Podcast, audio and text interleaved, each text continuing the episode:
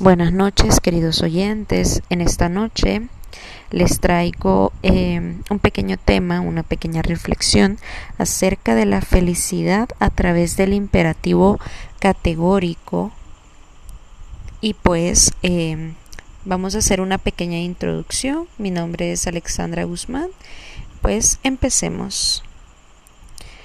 El imperativo categórico es un mandamiento autónomo de Kant, no dependiente de ninguna religión ni ideología, capaz de regir un comportamiento humano en todas las manifestaciones que implementó en la filosofía moral, que se desarrolla principalmente en dos textos una de ellas es la crítica de la razón práctica y la fundamentación a la metafísica de las costumbres.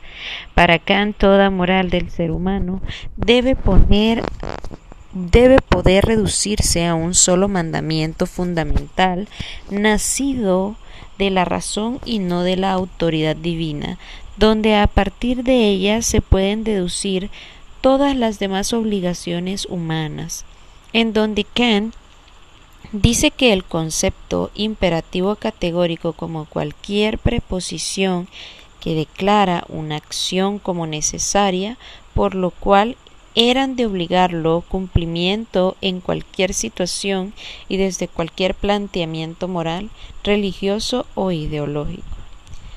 La felicidad a través del tiempo, según Kant, dice que trata de distinguir la bondad de la maldad moral, en donde un hombre se llama malo no porque ejecute acciones que son malas o contrarias a la ley, sino porque éstas son tales que dejan concluir máximas malas a él.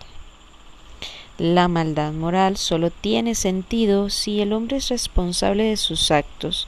Es por ello que el fundamento del mal no puede residir ningún objeto que determine el albedrío mediante una inclinación. El imperativo categórico entre los principios que determinan objetivamente la voluntad pura, hay uno que tiene carácter de ley fundamental para la obra, de tal modo que la máxima de tu voluntad puede valer siempre al mismo tiempo como principio de la legislación universal. Para Kant, toda persona que actúa moralmente merece ser feliz. Con esto nos deja claro que la moral tiene prioridad absoluta sobre la felicidad nos dice que no sirve de nada ser inmoral si viviremos infelices. O sea que para Kant la felicidad, más que un deseo, alegría o elección, es un deber. La felicidad es uno de los tantos deberes del ser humano, un deber último y supremo que nos obliga a ser dignos de merecerla. La felicidad en el mundo katiano no depende del destino ni de los demás, depende de uno mismo, de la persona, es decir, de su propio comportamiento y carácter.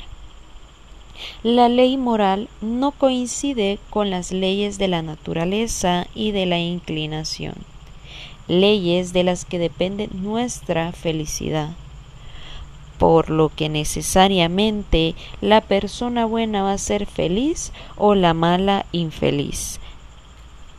Kant consideró que cuando el fundamento de determinación de la voluntad es la felicidad, la conducta no es absolutamente moral. Podrá ser conforme al deber, pero no por el deber. Concluyendo con este tema, poniéndonos a pensar, el hacer bien incluso cuando nos hacen el mal nos trae mucha felicidad, y es que la felicidad no se trata de buenas obras, se trata de hacer el bien por sobre todo, dando así espacio a que el universo o tal vez fuerzas divinas que aún no comprendemos del todo nos den lo que tanto merecemos que es la felicidad. El ser humano desea muchas cosas, pero nunca se esfuerza por tenerlas. Es así como Kant nos deja claro que la felicidad, más que un deseo, la vamos a merecer. Y es que es imposible ser malos y al mismo tiempo esperar todo lo bueno. Muchas gracias, buenas noches.